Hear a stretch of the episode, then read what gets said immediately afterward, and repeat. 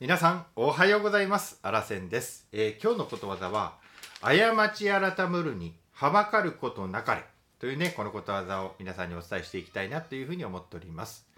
えー今日もですね初めに初めにことわざの、えー意味そしてことわざの豆知識そしてあらせんからのコメント最後にね使い方を紹介していきたいなと思っております。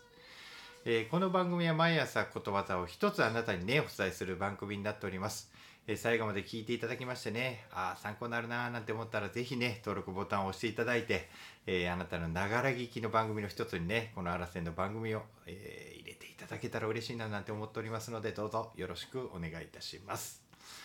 えーそれでは、えー、初めに、えー過ち改むるにはばかることなかれ」というねこのことわざの意味から紹介していきたいと思います。過ちを犯したと思ったら体裁や対面などにとらわれずすぐさま改めるべきだという戒め、まあ、これがねことわざの意味になります。続きましてことわざの豆知識です。えーこのことはねこのことわざは論語にある講師の言葉から来てるんですね。で、2つ目です。英語のね、例も紹介していきたいと思います。It is never too late to mend. 改めるのに遅すぎるということはない。というね、えー例もあります。えー続きまして、アラセンからのコメントです。まあ人間ね、誰しも間違いはあります。まあそれにね自分で気づいた時にねあーバレないようにできないかななんてね考えて隠したりごまかしたりねしないでさっさと直した方が良いということわざになります。まあ、例えばね左右で違う靴下を履いてしまった程度ならねいいんですけれども、まあ、大きなね間違いをしてしまったえー直す、えー大きな間違いを直すのをためらっているとですねもう問題はもうますます大きくねなってしまいます。まあこれはねなんと2000年以上もね前からの予言になります。まあ、中国の有名な思想家のね孔子が話したことをまとめた書物「論語」の中に書かれております。はいまあね間違いを直すのはもう大変なんですけれどもこのことわざでね乗り越えていきましょうということをねお伝えしたいところです。まあねちょっと荒瀬の昔話をねちょっと聞いてもらえたらと思うんですが僕もねもう昔めちゃくちゃ大きなね過ちをたくさん起こしておりました。もうね本当にね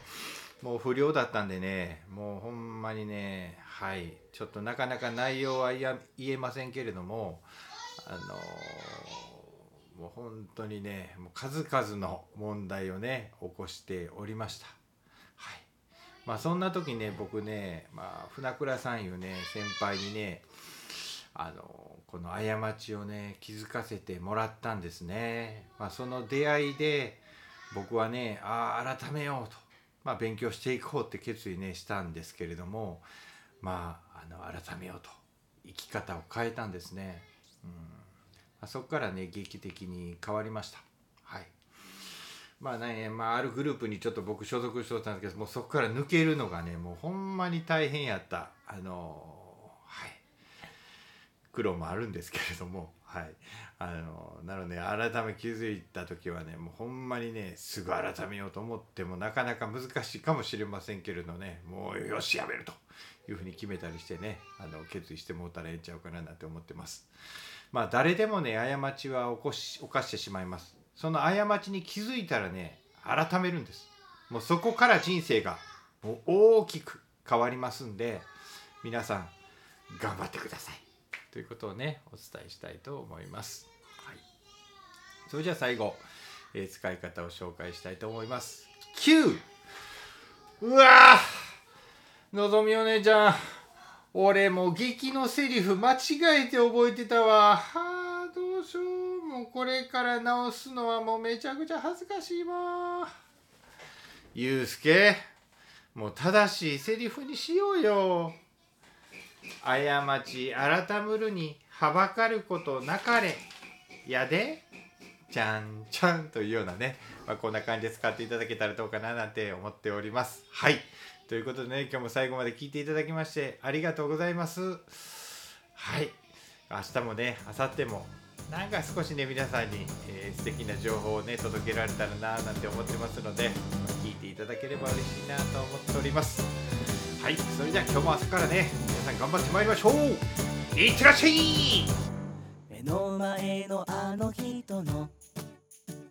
大切なあの人の